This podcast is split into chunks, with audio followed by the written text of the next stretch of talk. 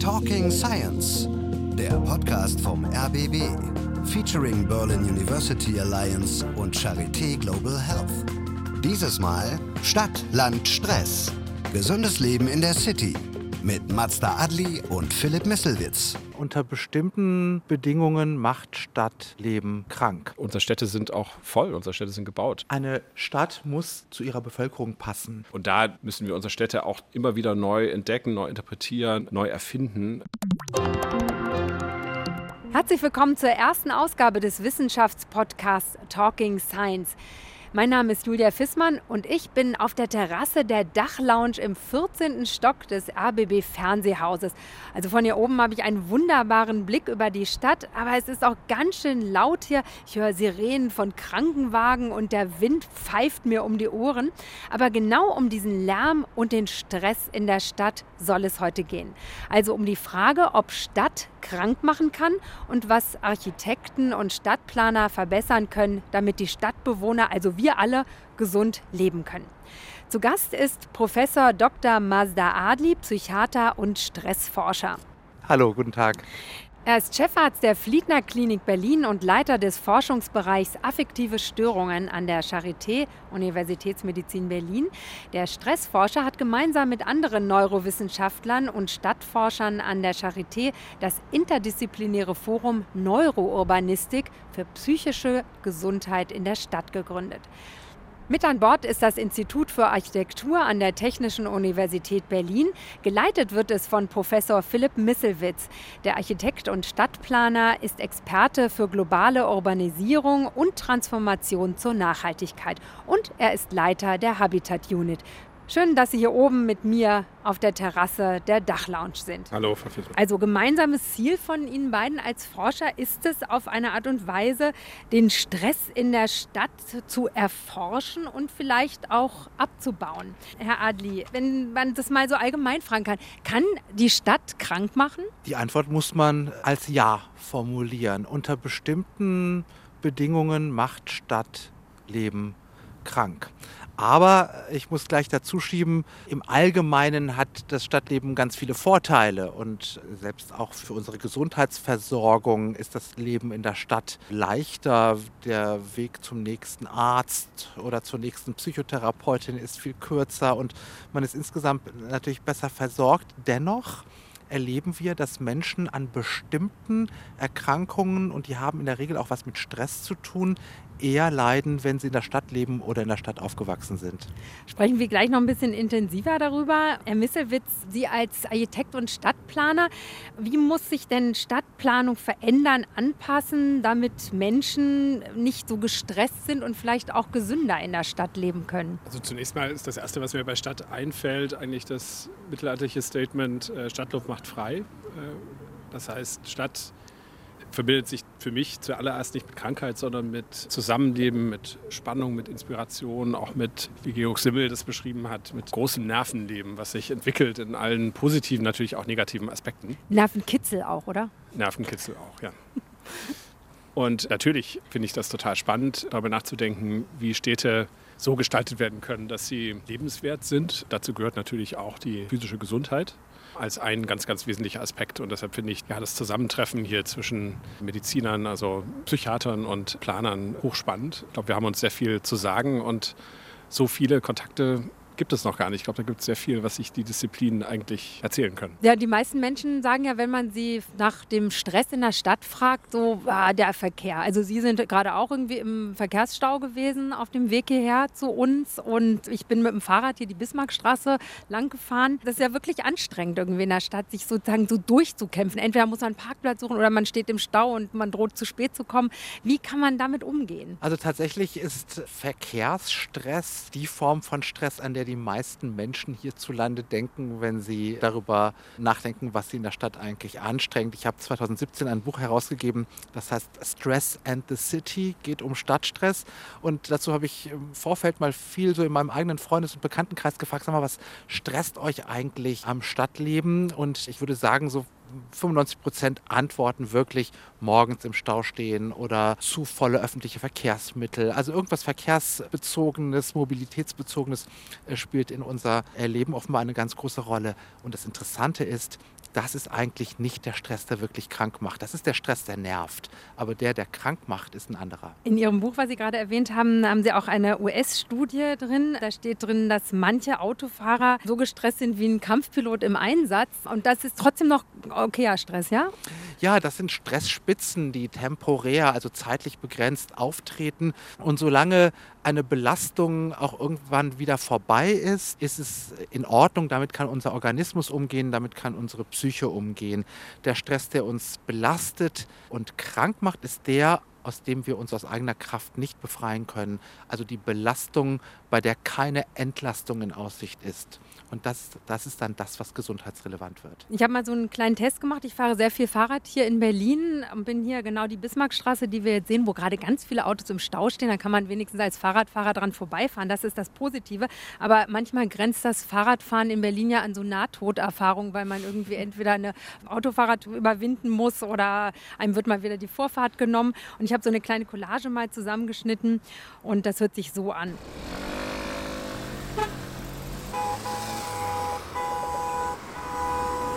Das ist ein Fahrradweg. Mann, Alter. Straße des 17. Juni. Drei Spuren. Jetzt in den Tiergarten. Angenehm ist vor allen Dingen, dass es hier viel kühler ist als auf der Straße. Das ist wirklich sehr angenehm.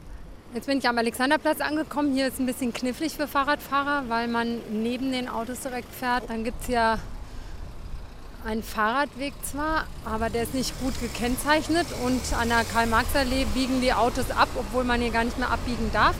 Ist leider auch schon eine Fahrradfahrerin ums Leben gekommen. Da muss man wirklich ein bisschen offensiver als Fahrradfahrerin fahren, damit einen die Autos wahrnehmen. Ich wink dann auch einfach und schreie, wenn mir die Vorfahrt genommen wird.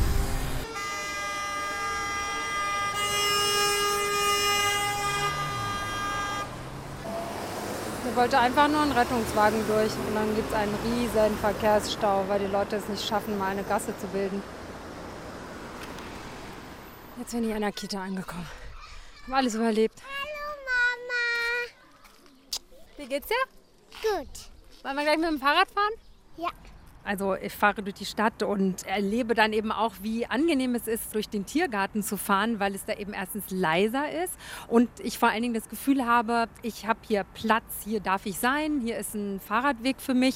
Genauso ging es mir auch in der temporären Fahrradstraße in der Friedrichstraße. Also dass ich einfach das Gefühl hatte, hier darf ich sein, hier muss ich natürlich auf die Fußgänger achten. Da steht auch interessanterweise ein Verkehrsschild, dass man als Fahrradfahrer nicht schneller als 20 km/h fahren soll. Ähm, es gibt sicher einige, die da noch hat man schnell erreicht. Genau, die hat man schnell erreicht. Also insofern ist es nicht ungefährlich, aber trotzdem macht es ja Sinn, sozusagen Platz zu schaffen für die Verkehrsteilnehmer. Autos können ja eben einfach sehr gefährlich sein für Fußgänger oder Fahrradfahrer.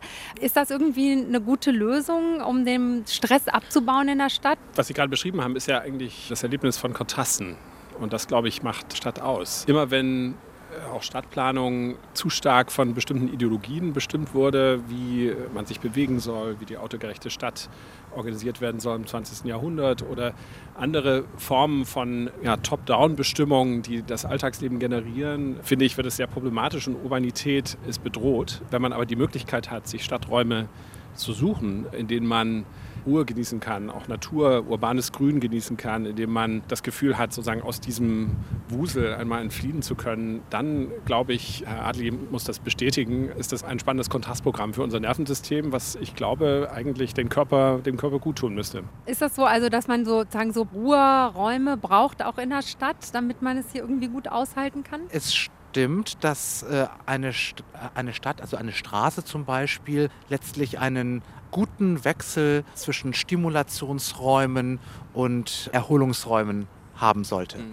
Und also einen Wechsel zwischen, zwischen Anregung und Entspannung. Und das ist gar nicht so leicht hinzukriegen, weil es was stimuliert und was entspannt ist, auch ist äh, total altersabhängig. Es ist kulturabhängig in vielerlei Hinsicht. Und ich glaube, das wird eine wichtige Aufgabe sein in der Abstimmung zwischen Psychiatrie, Psychotherapie, Neurowissenschaften und Stadtplanung, Stadtforschung zu bestimmen und herauszufinden, was eben so ein guter für uns zuträglicher und gesundheitsprotektiver Wechsel zwischen Anspannung und Entspannung im Stadtbild sein kann. Vielleicht nochmal zurück zu den Faktoren und Umständen, die zu Stress führen in der Stadt. Welche sind das denn? Also wir gehen davon aus, dass der Stress, der krank macht, sozialer Stress ist. Und sozialer Stress ist derjenige Stress, der aus dem Zusammenleben von Menschen, auch auf begrenztem Raum, entsteht, aus dem Kontakt zwischen den Menschen entstehen kann. Und die wichtigsten Beispiele für soziale Stressoren, also Stressquellen in der Stadt, sind soziale Dichte im Sinne von Enge, vor allen Dingen als unkontrollierbar erlebte Enge einerseits. In der ähm, S-Bahn oder wo würde ich sowas erleben? Zum Beispiel kann man das in äh, überfüllten öffentlichen Verkehrsmitteln erleben. Allerdings macht auch dieser Form von Stress, macht auch sozialer Stress so lange nicht krank, wie er nicht chronisch wird. Und eine Fahrt in einer überfüllten Straßenbahn ist irgendwann auch vorbei. Wieder nach drei Stationen, nach sechs Stationen, meinetwegen nach zwölf. Das macht nicht krank. Krank macht sozialer Stress dann, wenn er chronisch ist, also wenn, wenn es keine Entlastung in Aussicht gibt. Und dann aber ist nicht auch ähm, Isolation, soziale Isolation genauso Stress? Gen genau, äh, genau. Soziale Isolation, gut, dass Sie das ansprechen, ist der zweite große soziale Stressor, der gesundheitsrelevant ist. Also soziale Isolation ist Folge von Ausschlusserfahrung zum Beispiel oder ist die Form, die vorliegt, wenn jemand einsam ist oder wenn man mit der Anonymität der Großstadt nicht umgehen kann. Dann entsteht sowas wie Isolationsstress. Und wenn beides gleichzeitig auf einen Menschen trifft, nämlich soziale Isolation einerseits und soziale Dichte im Sinne von Enge und Overcrowding andererseits. Wenn das beides gleichzeitig kommt, dann kann die Mischung toxisch werden. Das ist zumindest der Kern unserer Sozialstresshypothese zu Stadtstress und deren Gesundheitsfolgen. Also mich stresst gerade im Hintergrund das Geräusch ziemlich. Da hat man ja den Eindruck, dass hier wirklich ein großes Problem besteht in Berlin. Welche Personengruppen leiden denn besonders unter dem Stress in der Stadt, also unter dieser Dichte? Also es sind vor allen Dingen Menschen, die den sozialen Stress in der Stadt, der einfach häufiger vorkommt, für uns alle häufiger vorkommt, die den nicht so gut kompensieren können. Zum Beispiel, weil sie weniger Zugang zu den Vorteilen der Stadt haben, also zu dem, was man Urban Advantage nennt. Ähm, ich muss jetzt lachen, weil mein Mikrofon sich im Wind selbstständig genau. macht. Das ist zum Beispiel ein gutes Beispiel für durchaus bewältigbarer und temporärer Stress. Wenn man keinen guten Zugang zu den Vorteilen der Stadt hat, zum kulturellen Reichtum der Stadt, zu, zu den Bildungsangeboten der Stadt, zum Arbeitsangebot der Stadt, dann kann man den sozialen Stress in der Stadt, und der ist einfach höher, hier als auf dem Lande nicht gut kompensieren und dann hat man einen Nachteil. Für welche psychischen Erkrankungen steigt denn das Risiko in der Stadt? Es sind im Wesentlichen stressabhängige psychische Erkrankungen. So scheint es jedenfalls nach bisheriger Datenlage zu sein. Dazu gehört zum Beispiel die, die Depression, die kommt, die ist anderthalb Mal so wahrscheinlich, wenn man in der Stadt lebt, im Gegensatz zum Leben im ländlichen Raum. Oder auch Angsterkrankungen kommen häufiger vor bei Stadtbewohnern. Und ganz besonders gut ist es gezeigt für die Schizophrenie. Die kommt nämlich zwei bis dreimal so häufig vor, wenn man in der Stadt lebt oder auch in der Stadt aufgewachsen ist. Und da gibt es sogar einen richtigen Dosis-Wirkungszusammenhang. Das heißt, je größer die Stadt, in der jemand aufgewachsen ist, desto größer ist das Schizophrenierisiko später im Erwachsenenalter. Und gleiches gilt übrigens auch für die Anzahl der Jahre, die jemand in der Stadt aufgewachsen ist. Die Jahre des Aufwachsens spielen übrigens eine große Rolle. Je länger diese Zeit ist, je mehr Jahre der Kindheit man in der Stadt verbracht hat, desto größer ist das Schizophrenie-Risiko. Also da gibt es Zusammenhänge, die immer und immer wieder gezeigt werden. Und, das muss ich jetzt noch dazu erklären, wie wir seit einer Studie, die ist noch relativ jung, von 2018 wissen, ist dies möglicherweise etwas, was man nur in den reichen Ländern in dieser Form beobachten kann nämlich das höhere psychische Erkrankungsrisiko, wenn man Stadtbewohner ist. Es gab 2018 eine ganz große Studie auf der Grundlage von Daten der Weltgesundheitsorganisation, die sich die Situation in Ländern mit niedrigem und mittlerem Einkommen angeschaut haben. Und dort findet man diesen Unterschied zwischen Stadt und Land zumindest in Bezug auf das Schizophrenie-Risiko nicht.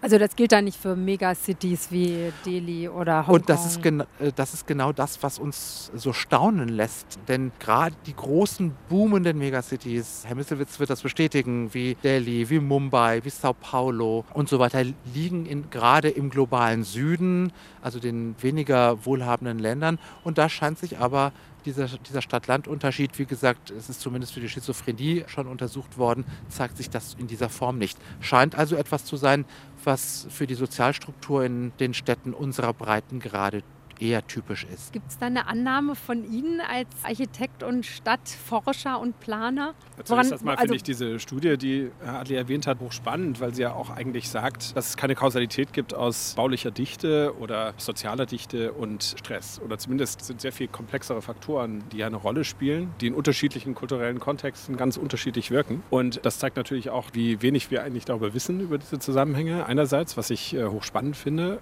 Uns beschäftigt natürlich mehr, also einerseits auch die Diagnose, was ist eine lebenswerte Stadt, andererseits aber natürlich auch die Frage, was, wir sind eine angewandte Disziplin, eine kulturelle Praxis als Architektur und Planung, was heißt, wir beschäftigen uns damit, was kann man tun. Und da sehe ich natürlich in unseren Breitengraden, also in der hochregulierten, in einem hochregulierten kulturellen Kontext, immer die Tendenz, natürlich Standards, Normen, Regeln zu definieren, die eine lebenswerte Stadt definieren, zum Beispiel äh, über Lärmschutz, äh, über die Regelung von baulicher Dichte. Und wir, indem wir selber auf unsere eigene Disziplin sehr kritisch schauen, sehen eigentlich die die Schwierigkeiten dieser, dieser Regelung, dieser Verregelung, könnte man sagen. Gerade die Zonierung in der Stadt in unterschiedliche Stadtteile, wo man also unterschiedliche Sachen tun sollte, nämlich hier wohnen und hier arbeiten und hier sich vergnügen, entspricht nicht mehr unserem heutigen Verständnis von Urbanität. Und immer kommt es zu Schwierigkeiten, weil bestimmte Nutzungen in bestimmten Stadtquartieren nicht zugelassen werden. Sich also eigentlich dieser Kontrastreichtum, diese Mischung, die Möglichkeit, individuell sich seinen Bedürfnissen nachzugehen, immer schwieriger wird, weil es es in irgendeiner Weise den Versuch gibt, es zentral, top-down sozusagen zu regeln. Und in anderen Städten, ich will das gar nicht idealisieren, aber in einer Stadt wie Lagos ist der Anspruch sozusagen einer staatlichen Regulierung sehr, sehr gering und man verlässt sich viel mehr auf Netzwerke der Familie, der Mitbewohner, sich zu organisieren in Nachbarschaften. Woran könnte das liegen, dass also Megacities wie Sao Paulo oder Sie haben jetzt von Lagos gesprochen, ja. Ähm, nicht so stark von diesen Stressfaktoren oder beziehungsweise von Schizophrenie oder Depressionen betroffen betroffen sind? Also ich muss einfach ganz offen sagen, dass es wirklich für mich eine große Frage wäre und ein Grund, ein Forschungsprojekt zu starten. Ich glaube, dass die Ansprüche oder was, was, Sie, was Sie schon gesagt haben, oder Marcel, was du schon gesagt hast, die kulturelle Bedingtheit eigentlich dieser Stressfaktoren, das glaube ich, spielt eine ganz wesentliche Rolle. Und auch vielleicht, was ich gerade erwähnt habe, diese Form des Aufgehobenseins in gewisse soziale Zusammenhänge, weil der Staat vielleicht weniger reguliert wie bei uns, weil es vielleicht auch weniger individuelle Lebensformen gibt, nukleare Familienformen des Lebens als Ein- oder Zwei-Personen-Familien. All das, also diese, diese Lebensform bei uns produziert vielleicht weniger Stress durch Dichte, durch Verkehrsstau, durch Dysfunktionalität von Infrastruktursystemen oder Versorgungssystemen, aber höheren Stress vielleicht in Richtung soziale Isolation. Also ich habe eine Vermutung dazu, die geht, meine ich, in die Richtung dessen, was du sagst. Wir in Deutschland, in Europa, in den gut betuchten Ländern der Welt sind Ich-Gesellschaften. Das heißt, wir leben nach einem Paradigma, das vor allen Dingen den hohen Wert der individuellen Entwicklung und Entfaltung in den Vordergrund stellt. Das kennt jeder an seiner eigenen Biografie. Es hat allerhöchste Priorität, dass wir zum Beispiel unsere Talente, unsere Neigungen voll zur Ausprägung bringen, dass wir eine Ausbildung oder ein Studium so machen, dass es genau passt. Und dieses individualisierte Leben, was natürlich auch die persönliche Freiheit mit umfasst, hat enorm viele Vorteile, aber es gibt eben auch eine Schattenseite davon oder es gibt einen Preis, den wir bezahlen müssen, so würde ich es vielleicht eher ausdrücken und das ist, dass es häufiger zu Einsamkeit kommt. Mhm. Und in den Ländern, des globalen Südens, wenn ich das mal so zusammenfassen darf, finden wir eher Wir-Gesellschaften. Und das meine ich jetzt gar nicht so in einem romantisierenden Sinne, sondern das sind Gesellschaften, Philipp Misselwitz hat es schon äh, formuliert, die müssen sich anders organisieren. Da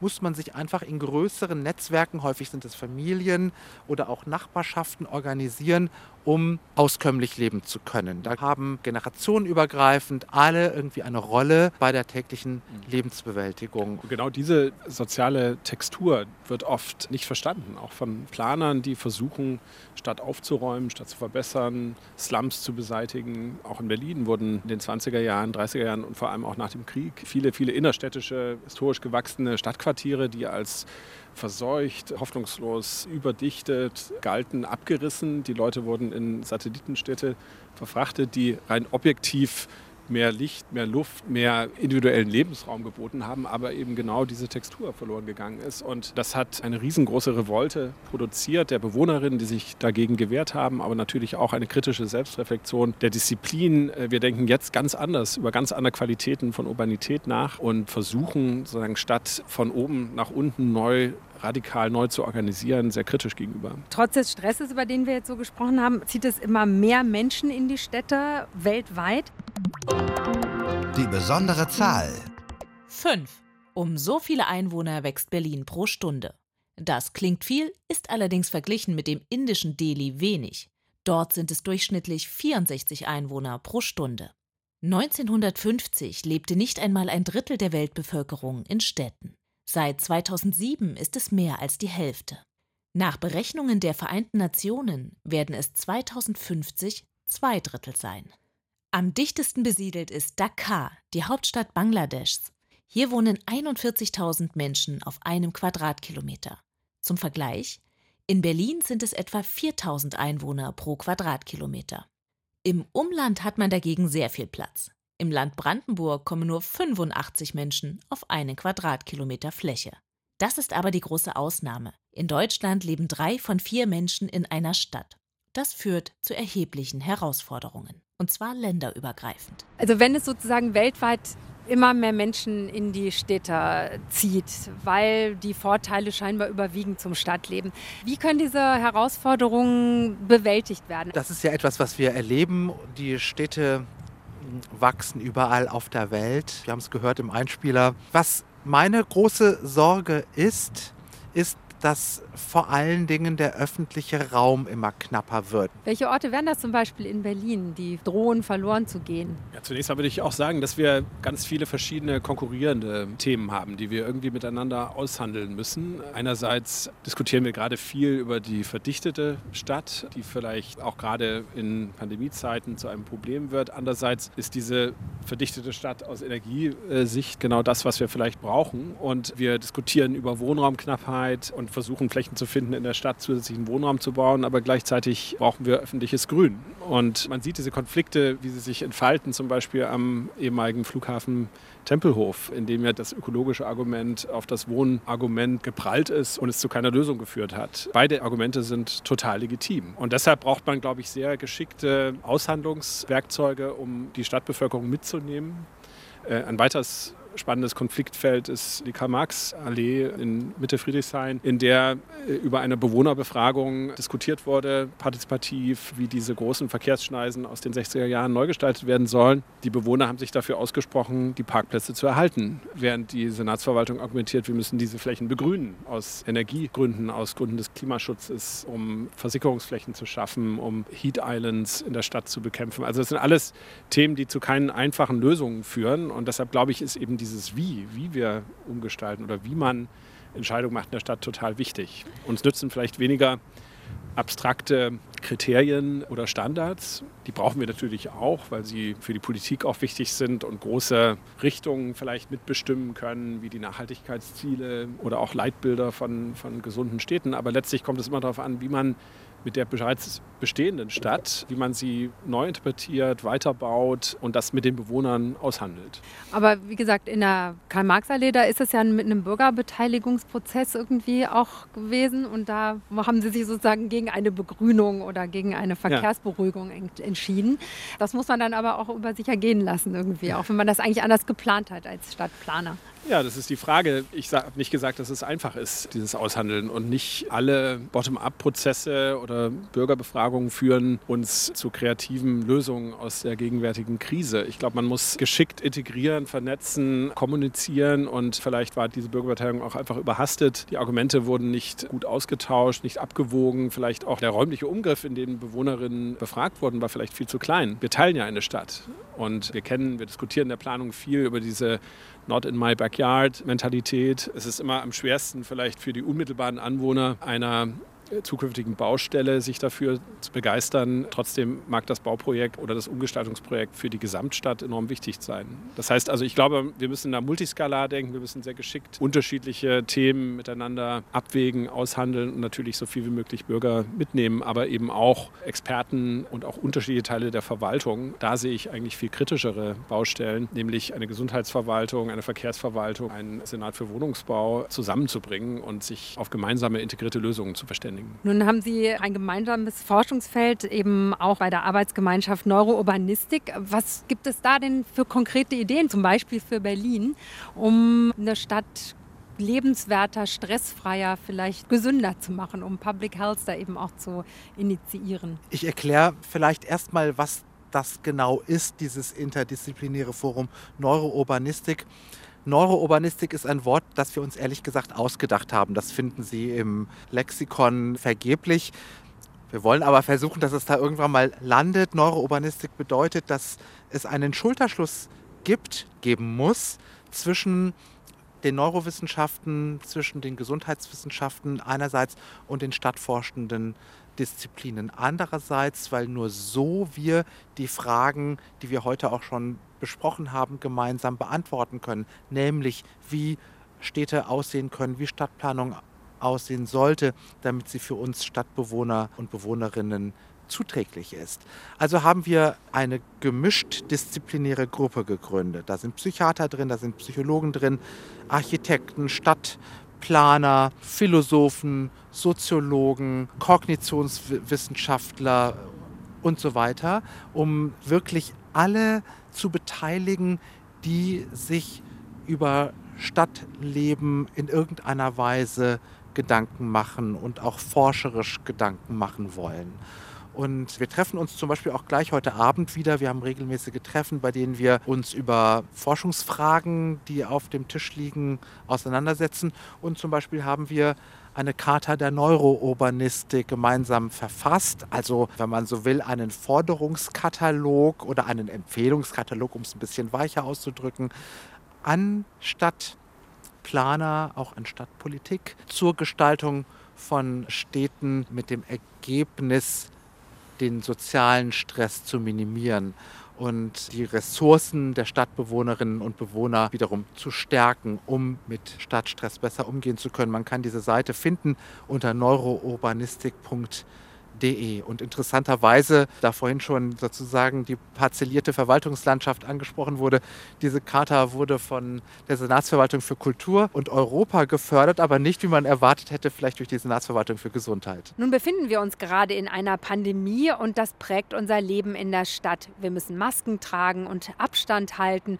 Und es gibt auch eine neue Wertschätzung für Parks und Grünflächen. Am Beispiel von Berlin sehen wir, dass sich die Stadt auch Anfang des 20. Jahrhunderts durch Krankheiten und Hygienemaßnahmen verändert und weiterentwickelt hat. Die Geschichte.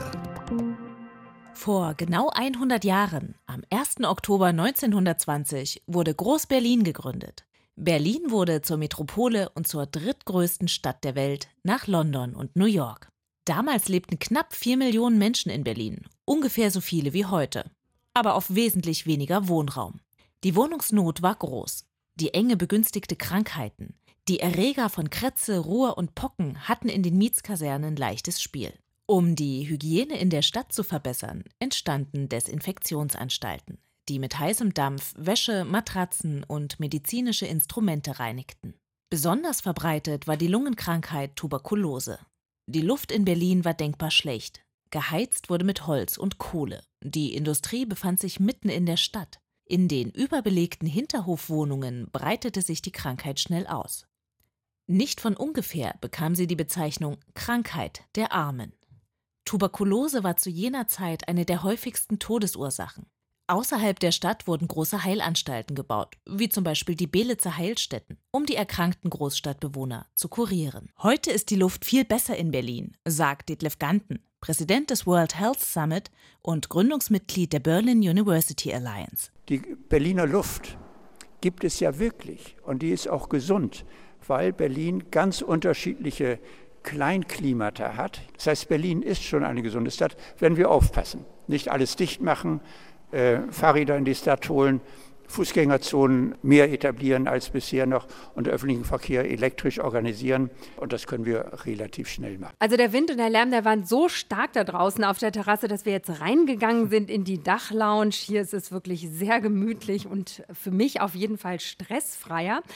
Für uns auch. Für Sie auch, das freut mich sehr. Ähm, Herr Missewitz, Sie haben jetzt gerade gehört, also dass Städte, zum Beispiel Berlin, durch Krankheiten, Pandemien sehr geprägt sind. Welche Beispiele gibt es dafür noch? Ja, Städte sind, man könnte sie als epidemiologische Laboratorien bezeichnen und die Reaktion auf Epidemien und Gesundheitskrisen könnte man auch als konstituierend für Stadtplanung überhaupt ansehen. Die Idee überhaupt in der Stadt zu intervenieren, bestimmte Designstandards, Planungsstandards zu etablieren, war immer auch im 19. Jahrhundert geprägt durch Reaktionen auf große Gesundheitskrisen wie Cholera, Epidemien. Und das Interessante ist, dass die Initiatoren von diesen Innovationen zum Teil ganz unterschiedliche Akteure sind. Zum Beispiel in Berlin. Das erste Trottoir wurde vom Besitzer von Luther und Wegner 1825 initiiert, weil er seine Gäste nicht verschlammt in sein Lokal lassen wollte. Und also der erste Bürgersteig. So, der erste Bürgersteig. Trottoir äh, hört sich natürlich ein bisschen mit, feiner Granit, an. Mit Granitplatten, die wir heute als Schweinebauchplatten bezeichnen. Das ist dieser wunderbar große Granit, der mühsam auf den Wasserwegen von der Lausitz nach Berlin gebracht wurde. Und es war so erfolgreich, dass diese Aktion kopiert wurde und später dann auch von der Stadtregierung als Standard erlassen wurde, drei Jahre später. Also man sieht, dass die Innovation in dem Fall sozusagen von einem Unternehmer kam, so erfolgreich war, dass sich daraus ein Designstandard entwickelt hat, den wir heute voraussetzen. Also wiederum eine eigentlich Reaktion auf Müll, auf Geruch. Das korrespondiert auch mit der damals verbreiteten Theorie, dieser sogenannten miasmatischen Theorie, dass Krankheitsausbrüche wie zum Beispiel Cholera durch den, das Einatmen von organischen verwesten Stoffen zu tun hat. Also nicht durch Erreger, wie wir das heute wissen, sondern durch einfach die Präsenz von Müll und Abfall in der Stadt. Und das hat dann später auch in Berlin, in London, in New York zu riesengroßen Investitionen geführt, zum Einführen von Wasser- und Abwasserleitungen, Kanalisation, großen Infrastrukturprojekten, die die Stadt für Jahrzehnte die Stadtbudgets gebunden haben und heute als selbstverständlich gelten. Daher kommt ja auch der Kotflügel damals, weil letztendlich die Fäkalien, es gab ja keine richtige Kanalisation, ja. schon irgendwie in den Kanälen dann ja. so eben neben überhaupt, also der Straße. Überhaupt die, die Grundbausteine, würde ich sagen, für was wir jetzt als europäische Stadt bezeichnen, dass wir Zugang zu Grünflächen haben, dass wir voraussetzen, dass Wasser und Abwasser infrastrukturell geregelt ist, auf dem Untergrund der Stadt, überhaupt diese Vertikalisierung der Stadt, dass man den Untergrund entdeckt als so eine Art Serviceinfrastruktur, das geht zum großen Teil auf Reaktionen auf Pandemien zurück. Also Berlin hat schon instinktiv immer schon vieles richtig gemacht, was Gesundheit angeht. Ich finde, das ist ein sehr schönes Beispiel dafür. Und ähm, man muss auch sagen, diese, diese Entwicklungen, die man ja auch als hygienische Wende in den Städten bezeichnen kann, haben ja auch dazu geführt, dass die Lebenserwartung für Stadtbewohner dann deutlich anstieg. Äh, davor hat man als Stadtbewohner kürzer gelebt im Vergleich zu Landbewohnern. Und heute ist es genau andersrum, seitdem wir eben diese hygienische Revolution hinter uns haben. Äh, Menschen in Städten haben eine längere Lebenserwartung. Wie ist das zu erklären? Also warum leben Menschen auf dem Land dann wiederum weniger lang? Ja, das hat unterschiedliche Folgen. Wir wissen ja alle, die Gesundheitsinfrastruktur in der Stadt ist einfach dichter gesät. Der Weg zum nächsten Arzt, zum nächsten Krankenhaus, zum nächsten Psychotherapeuten ist sehr viel kürzer machbar. Es sind Termine viel leichter zu bekommen und so weiter. Und interessanterweise ist es aber auch so, dass Stadtmenschen im Durchschnitt einen gesünderen Lebensstil pflegen. Also wir sehen zum Beispiel viel weniger Fettleibigkeit oder ungesunde Ernährung und so weiter bei Stadtbewohnern. Das ist kontraintuitiv. Man würde es vielleicht anders erwarten, weil Menschen in ländlicher Umgebung, in gesunder Natur vielleicht auch gesünder leben. Aber der Trend ist im Moment so, dass Stadtbewohner insgesamt vielleicht mehr auf sich achten. Nun leben wir aber gerade in einer Pandemie und es gibt eine leichte Tendenz, dass Menschen aus der Stadt raus wollen, irgendwie aufs Land, in den Speckgürtel. Ist das ja eine Entwicklung, das frage ich Sie am besten, Herr Misselwitz, die nur ein kleiner, kurzer Trend ist oder glauben Sie, dass sich das so etablieren wird? Ich denke, das ist noch zu früh, um das zu beurteilen, aber in der Gegenwart haben wir tatsächlich wohl einen Anstieg an Immobilienpreisen, vor allem im stadtnahen Umland äh, oder in der Peripherie. Viele Bewohner haben diese schlimme Erfahrung des Lockdowns am Anfang des Jahres wahrgenommen oder daraus entwickelt sich der Wunsch, doch Zugang zu einem eigenen Grün zu haben. Aber natürlich ist das eine Möglichkeit, die nur wenigen Stadtbewohnerinnen offen steht. Und wir müssen daran denken, dass wir in der Stadtplanung gegensteuern. Die Pandemie hat Verwerfungen gezeigt, die hat Ungleichheiten gezeigt in der Stadt. Und darauf kommt es an, diese jetzt anzugehen und nicht sozusagen nur eine kleine Bevölkerungsteil in Selbstorganisationen sozusagen jetzt Konsequenzen ziehen zu lassen. Also in dieser gegenwärtigen Pandemie, wie wird sich eine Stadt verändern? Also Sie haben gerade zum Beispiel an der Habitat Unit genau dazu ja auch einen äh, Seminar gegeben, Cities in the Age of Covid-19, also Städte während der Pandemie.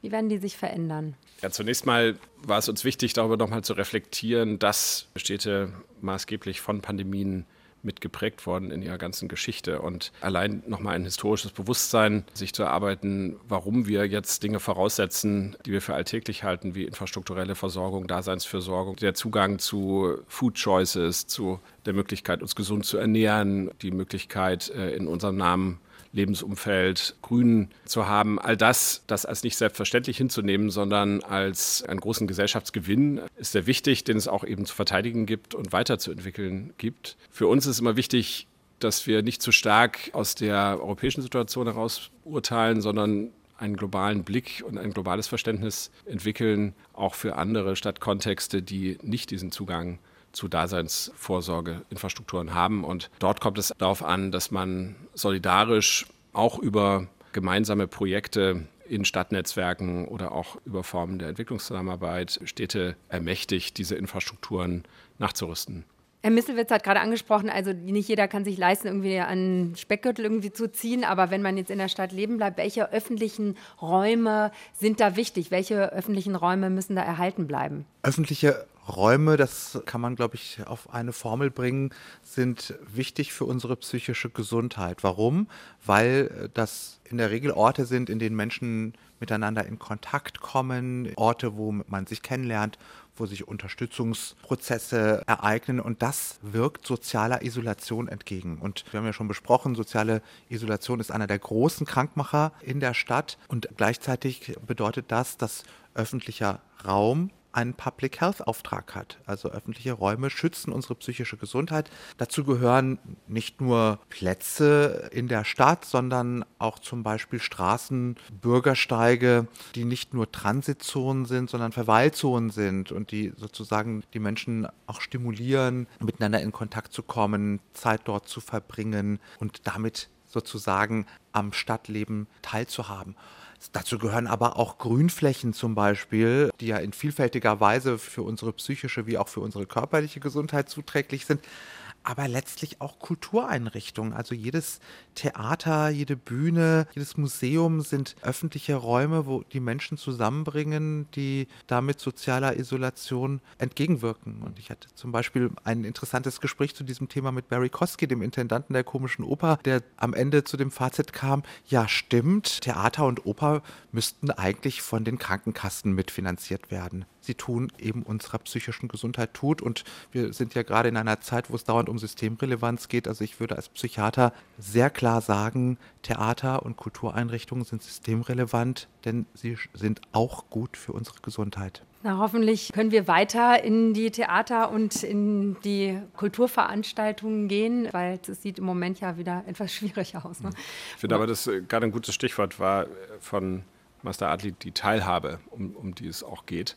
Also allein das Vorhandensein dieser Infrastruktur reicht nicht unbedingt aus. Es kommt darauf an, wo es in der Stadt ist, wie es räumlich organisiert ist, dass genau. man ähnliche Zugänge hat von allen Teilen der Stadt zu diesen Infrastrukturen und dass auch unterschiedliche Bevölkerungsgruppen angesprochen werden und sich angesprochen fühlen. Und das heißt, diese Form von, von Teilhabe zusätzlich zu den ganz objektiven Vorteilen von Grün wie Verschattung, wie Luftreinhaltung und so weiter, die auf der Hand liegen, aber die Form von Teilhabe an öffentlichen Räumen und auch Grünräumen ist, ist glaube ich, ganz entscheidend. Und da, denke ich, müssen wir unsere Städte auch immer wieder neu entdecken, neu interpretieren, neu erfinden, weil junge Generationen vielleicht ganz andere Bedürfnisse haben als, als ältere und ganz andere Infrastrukturen brauchen. Und ich glaube, das ist auch ein ganz wichtiger Grund, warum Architekten mhm. wie Philipp Misselwitz und Psychiater, zu denen ich gehöre, sehr viel enger auf diesem mhm. Terrain zusammenarbeiten müssten.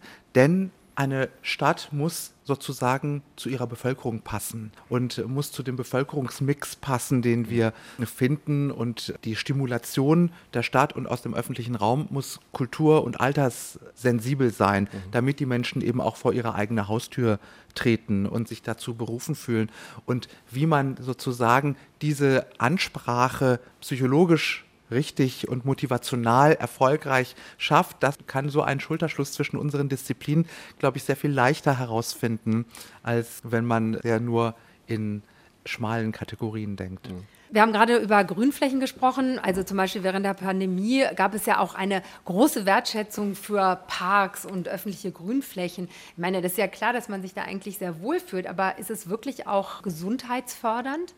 Also wir sind gerade der, dieser Frage nachgegangen in einem Forschungsprojekt gemeinsam mit dem Umweltbundesamt und haben Berlinerinnen und Berliner daraufhin untersucht, wie empfindlich sie auf sozialen Stress reagieren in einer Laborsituation und die fand statt mit funktioneller Kernspintomographie, also in einem Gehirnscanner.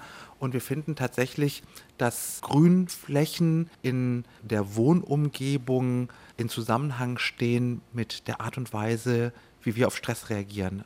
Auch mit unserer Stressempfindlichkeit in einem Zusammenhang stehen. Die Studie haben wir gerade abgeschlossen. Und interessanterweise, so viel kann man sagen, ist es nicht nur das Grün, auf das ich vielleicht blicke durch das Fenster meiner Wohnung, sondern es ist auch die Grünfläche schon wirksam, die anderthalb Kilometer weit von meiner Wohnadresse wegliegt. Und da merken wir schon, es gibt viel, viel mehr zu verstehen über die Funktion von Grünflächen für unsere Psyche, für, über die Funktion von Grünflächen im Gehirn, weil wir bis heute nicht sagen können, wie grün ist eigentlich grün genug für uns und für unsere Psyche. Herr Misselwitz, was heißt das für den Stadtplaner? Welche Rolle spielen dann zum Beispiel Parks und öffentliche Grünflächen in einer Stadt für die Stadtgesundheit oder für die Gesundheit der Bewohner?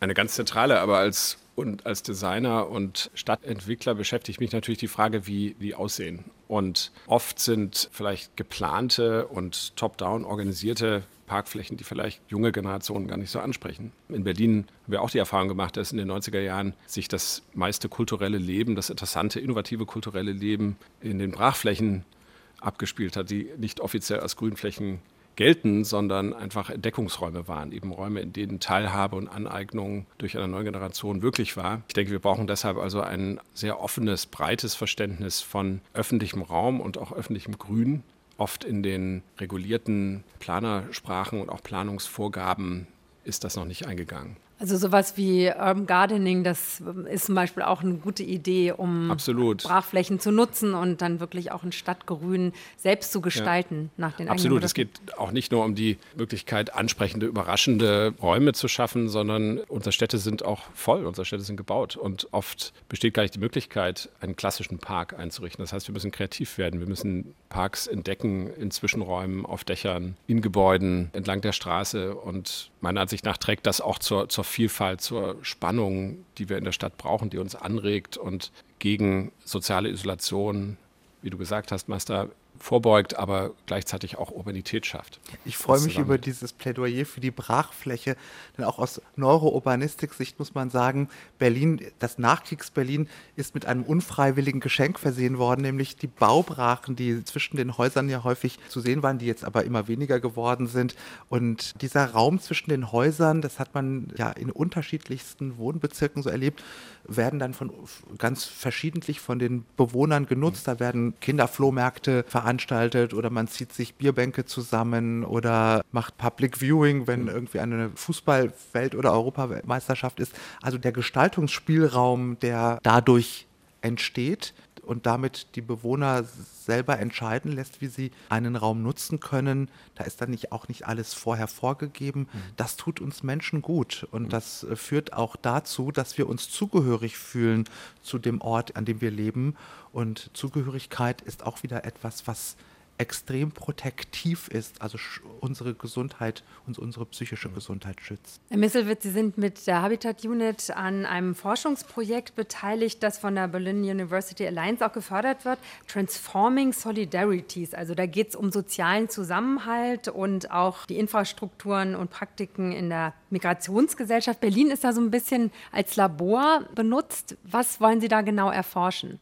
Ja, zunächst mal ist ja Ausgangspunkt und Auslöser für diesen Call der BUA gewesen, dass wir neues Wissen brauchen, um diesem allgemeinen Gefühl von schwindendem sozialen Zusammenhalt in der Gesellschaft entgegenzuwirken. Und dieser Ansatz, den wir entwickelt haben in einem breiten Konsortium aus Kolleginnen von der FU, der HU, der Charité und uns an der TU, war zu schauen, wie sich Solidarisierung und Muster der Solidarisierung in unserer Stadtgesellschaft verändern. Was zerfließt, was älteren Generationen wichtig war und wo sich Neues entwickelt, auch nicht immer Positives, auch Solidarisierung vielleicht im Umfeld der Betroffenheitsdiskurse der AfD beobachten können. Und uns ist aufgefallen, dass eine systematische Theorie der Solidarität fehlt und vielleicht dringend gebraucht wird, gerade in unserer Zeit, wo wir so dramatische Umbrüche erleben. Und unser besonderer Schwerpunkt äh, war auf Alltagsthemen wie Wohnen, Arbeiten und Gesundheit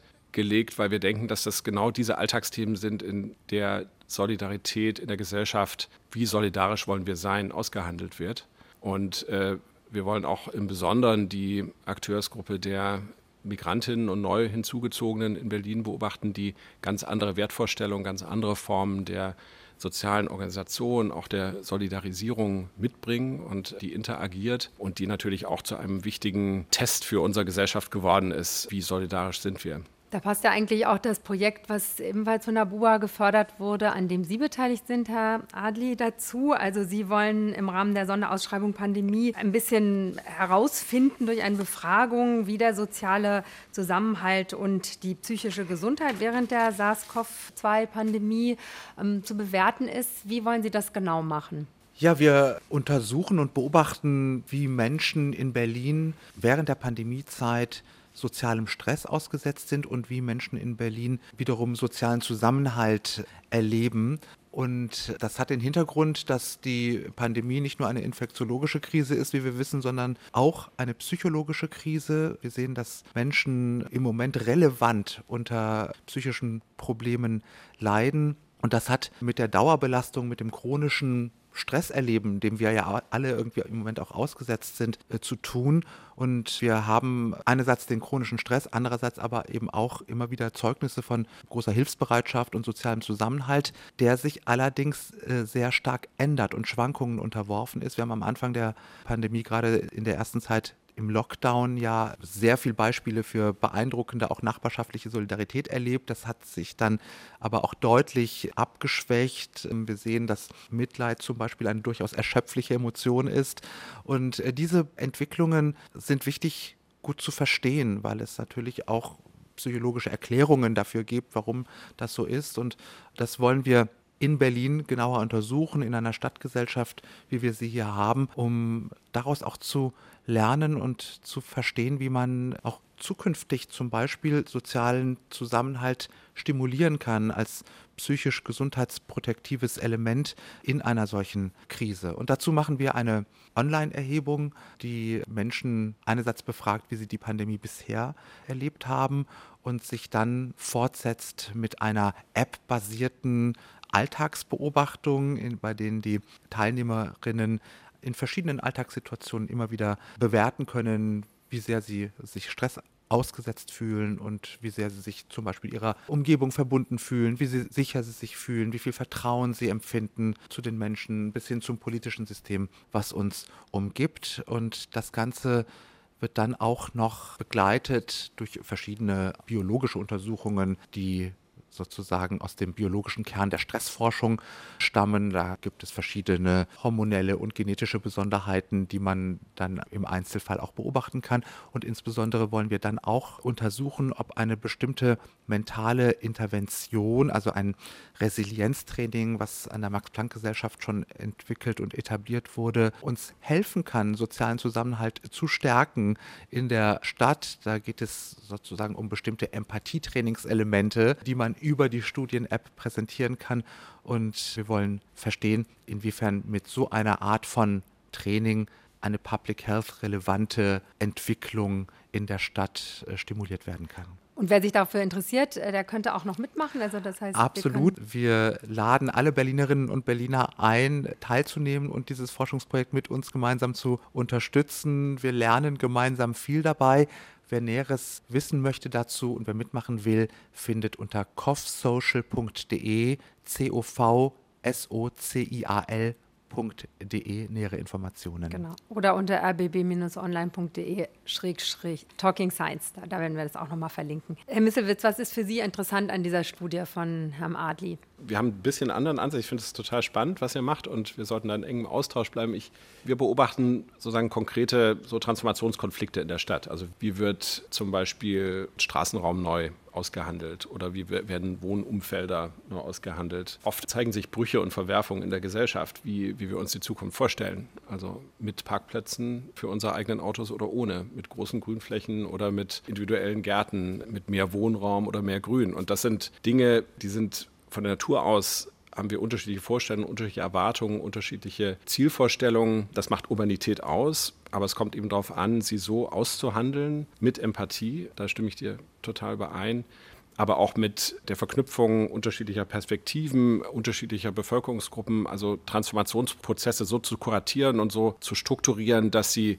inklusiv wirken und nicht polarisierend. Nun ist es so, dass die Zahl der Menschen, die vor Krieg, Konflikten, Verfolgung fliehen, noch nie so hoch war wie heute. Ende 2019 lag die Zahl der Menschen, die weltweit auf der Flucht waren, bei 79,5 Millionen. Also seit 2010 hat sich die Zahl verdoppelt. Welche Strategien sind angesichts der Menschen, die auf der Flucht sind, nötig, um vielleicht auch Gesundheit für alle zu gewährleisten in Städten, die sich dadurch natürlich vielleicht auch noch mal verdichten? Städte sind ja in der Regel die Ankommens-, die Arrival-Punkte von Migrationsentwicklungen. Menschen auf der Flucht kommen in Städten an. Deswegen sind Städte auch ganz wesentliche Integrationsmotoren unserer Länder. Und ich glaube, dieser Aufgabe müssen wir uns bewusst sein als Stadt. Ich glaube, um diese Aufgabe kommt niemand herum. Und wenn wir wollen, dass unsere Städte kohäsiv sind, dass Zusammenhalt und eine in sich integrierte Bevölkerung in der Stadt zusammenfindet, dann ist es eine ganz große Aufgabe, wie wir dieser Integrationsleistung Herr werden können. Und wir haben gerade schon darüber gesprochen, wie wichtig das ist, dass die Stimulation zur Teilhabe am städtischen Leben stattfindet und zwar auch in einer kultursensiblen, wenn man so will, auch in einer migrationssensiblen Art und Weise. Und dieser Aufgabe müssen wir uns sehr viel stärker stellen und ich bin deswegen froh, dass es eben auch äh, das Projekt von Herrn Misselwitz gibt, die unter anderem sich auch auf diese Frage konzentrieren. Denn sonst werden